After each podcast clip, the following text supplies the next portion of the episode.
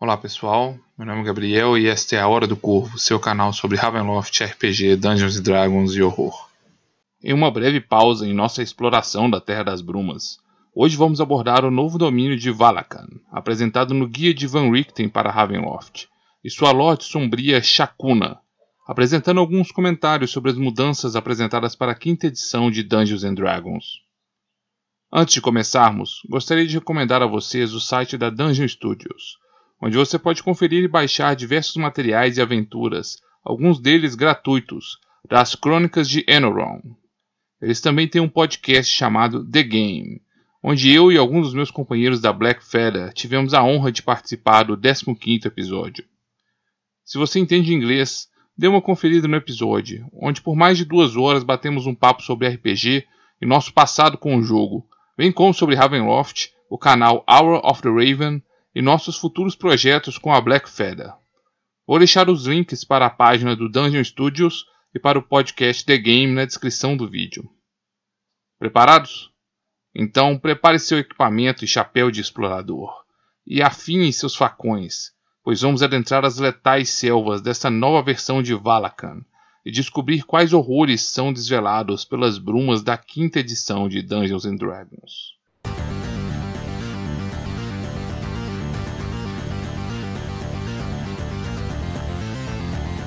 Of.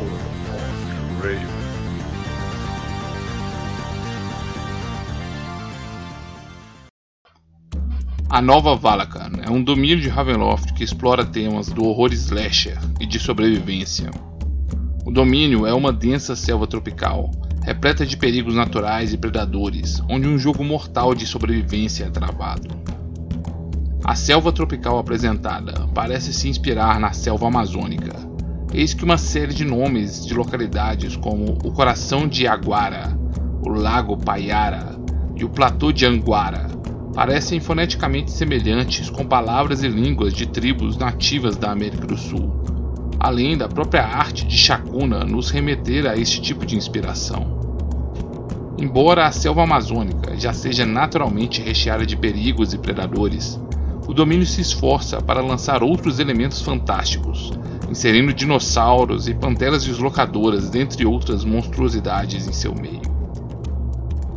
As dificuldades de exploração e sobrevivência em uma selva hostil são um tema recorrente na literatura da época colonial e também já foi explorada em diversos filmes como Aguirre, King Kong e Z, A Cidade Perdida.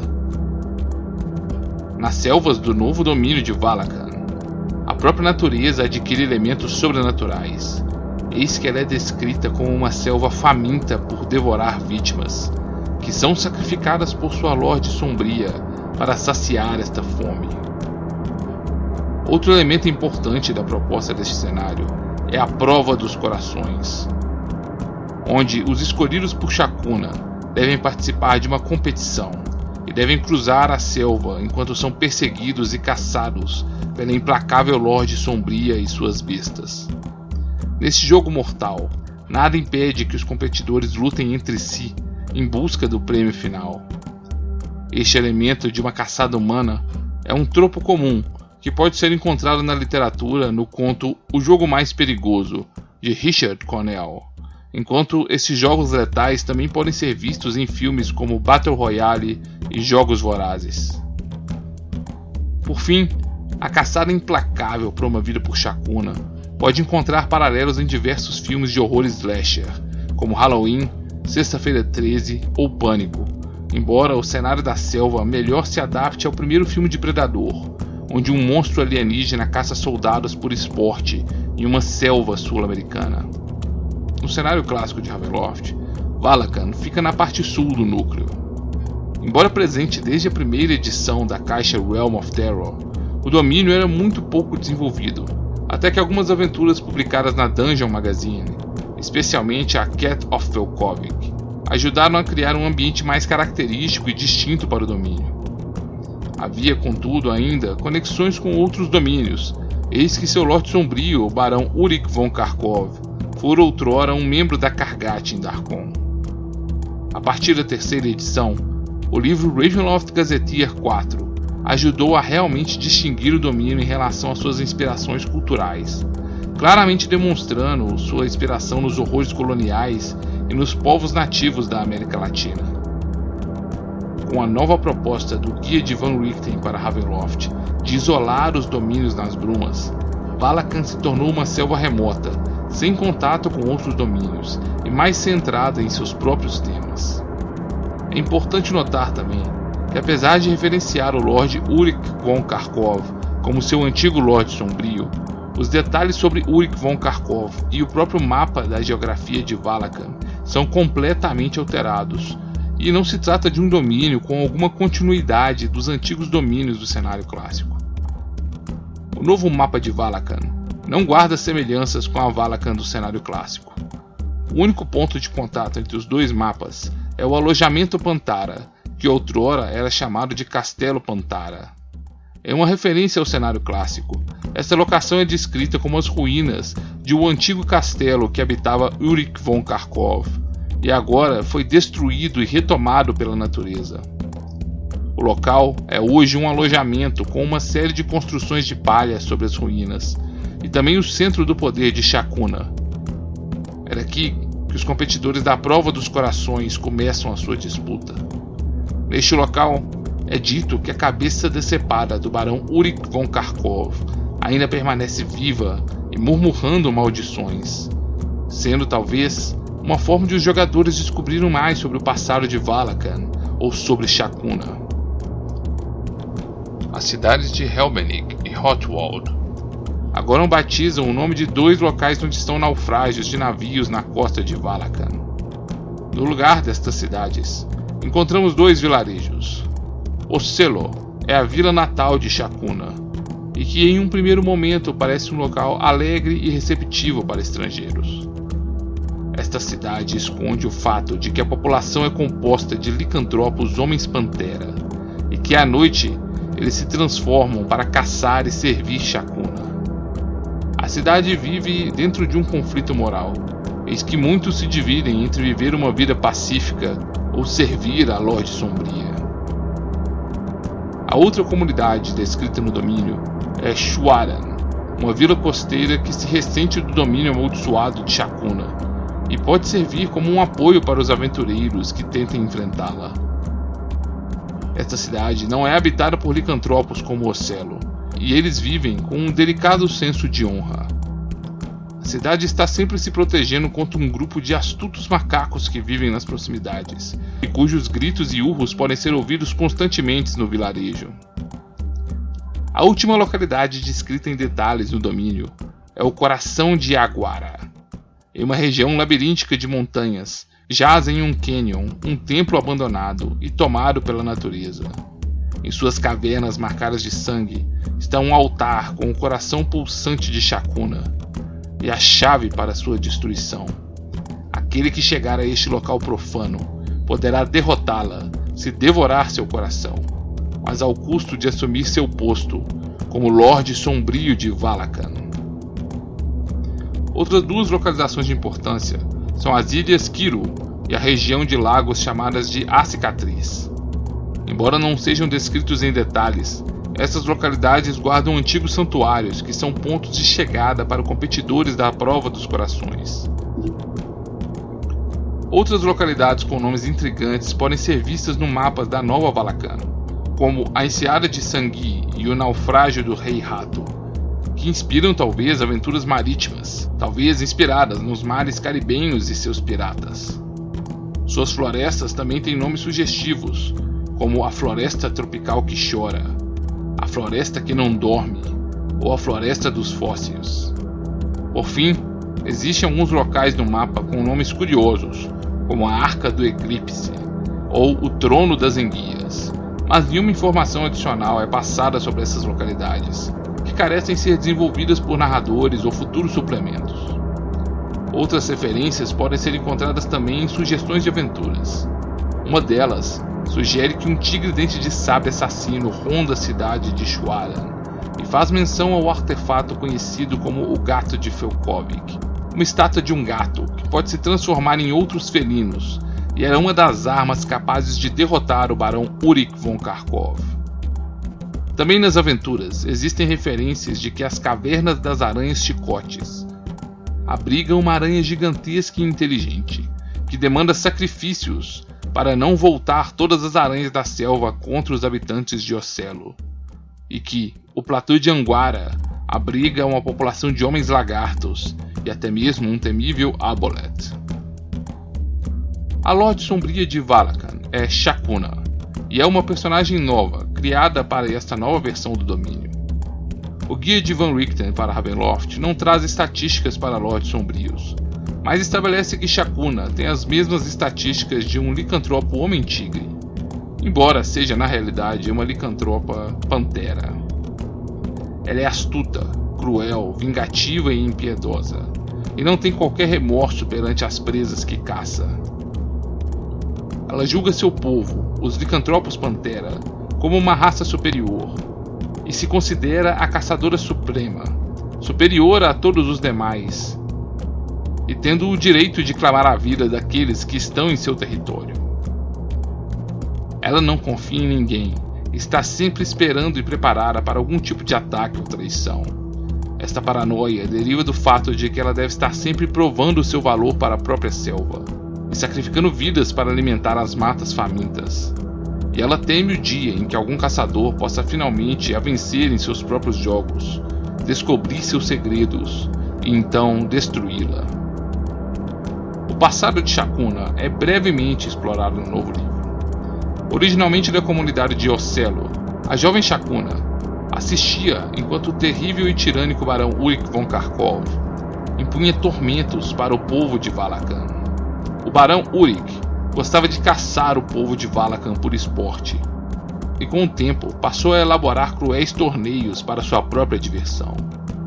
A adolescente Shakuna, uma jovem licantropa pantera, decidiu dar um fim a este reinado de terror e se voluntariou para a prova de Von Karkov. Ela jurou proteger seu povo, estava disposta a fazer o que fosse preciso para vencer Urik. Logo, ela descobriu que seria necessário o mal para vencer o mal. Para conseguir o poder que ela precisava e enfrentar Urik, ela realizou uma cerimônia ritualística no coração de Aguara onde arrancou seu próprio coração e o deixou no altar central. Agora, seu coração batia em harmonia com a selva e ela estava pronta para confrontar Urik. Ela derrotou o Barão Karkov e arrancou e devorou seu coração. De seu corpo desmembrado e devorado, ela manteve apenas a cabeça, como um troféu de sua vitória. Logo ela descobriu, contudo, que o poço de Lote Sombria também cobrava um preço. A selva faminta demandava sacrifícios de sangue, eis que a vida se alimenta da própria vida. E ela agora era responsável por providenciar tais sacrifícios, sob pena de ver a própria floresta se voltar contra seu povo e devorar sua aldeia que ela jurou proteger. Agora é Shakuna quem realiza os grandes torneios, tendo criado a prova dos corações, onde ela caça as vítimas que ela seleciona através da selva, satisfazendo seus instintos mais selvagens e cruéis. Ela adora brincar com suas vítimas antes de assassiná-los de forma brutal para devorar seu coração e ofertar seu sangue para a selva, de forma a aplacar sua fome voraz. Shakuna é atormentada por aquilo que se tornou. Seus sacrifícios a levaram a se tornar o mesmo mal que ela se propôs a combater. E para manter seu poder e seu povo a salvo dos horrores da selva, ela também é prisioneira deste ciclo faminto da selva, tendo de sacrificar e ofertar vítimas à natureza. A nova proposta de Valakan apresenta um cenário de sobrevivência nas matas e traz uma ideia interessante para adaptar um horror slasher ao cenário de Ravenloft. Imortal e invencível, enquanto seu coração ainda estiver pulsando no altar de Aguara, sua perseguição constante pela selva pode render boas cenas de horror, no qual os aventureiros precisam fugir desta caçadora implacável. Apesar da novidade da proposta, a nova Valakan guarda pouco ou nenhuma relação com a proposta do cenário clássico, à exceção de breves menções a Ulrich von Karkov. Muitos ainda preferem a antiga versão clássica de Valakan, ou tentam integrar elementos de ambas as versões e personagens ao domínio. Na antiga Valakan, Urik von Kharkov era uma besta transformada em homem e posteriormente transformada em um vampiro. Embora ele desejasse se portar como um homem civilizado, ele acabava reincidindo em seu comportamento bestial de um predador. Valakan também era um domínio onde o confronto entre civilização, progresso e destruição contrastavam com o selvagem e a vida em harmonia com a natureza, pregada pela religião nativa de Utah. A nova Valakan não traz esses temas para discussão. O domínio é uma selva faminta que devora aqueles que ousam explorar suas matas, como se estes fossem sacrifícios da Lorde Sombria para aplacar a fúria da natureza. Embora a proposta de adaptar um horror slasher com sobrevivência na selva seja muito interessante, acredito que essas ideias seriam melhor desenvolvidas como uma aventura do que como um domínio próprio. Não há como negar que, ao longo de poucas sessões, a temática do jogo de sobrevivência na selva e perseguição implacável por uma assassina irá se esgotar, o que impediria o domínio de se tornar o palco para uma campanha mais duradoura. As drásticas alterações promovidas que mudam significativamente a proposta de um domínio, também nos levam a questionar por que este domínio é chamado de Valakan e não apresentado como um novo domínio, já que tão pouco, além de breves referências e a base de ambientação são mantidas. Por fim, também é uma pena que o domínio inspirado na América Latina seja reduzido a uma selva faminta com dinossauros e homens-panteras.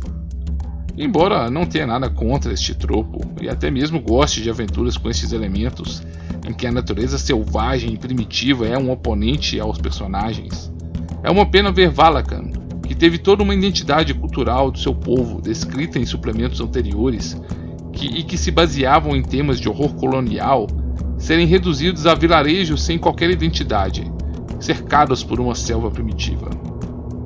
As Américas, de uma forma geral, são um grande caldeirão de referências culturais, onde culturas nativas se misturaram à cultura europeia e africanas e criam fascinantes histórias de horror e folclore que são muito pouco exploradas.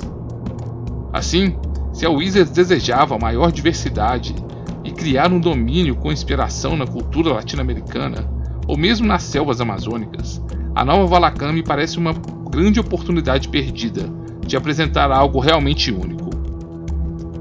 A todos aqueles que pretendem usar o domínio como escrito na quinta edição, eu recomendo que busquem outros suplementos que ajudem também a aumentar e descrever melhor os perigos da selva.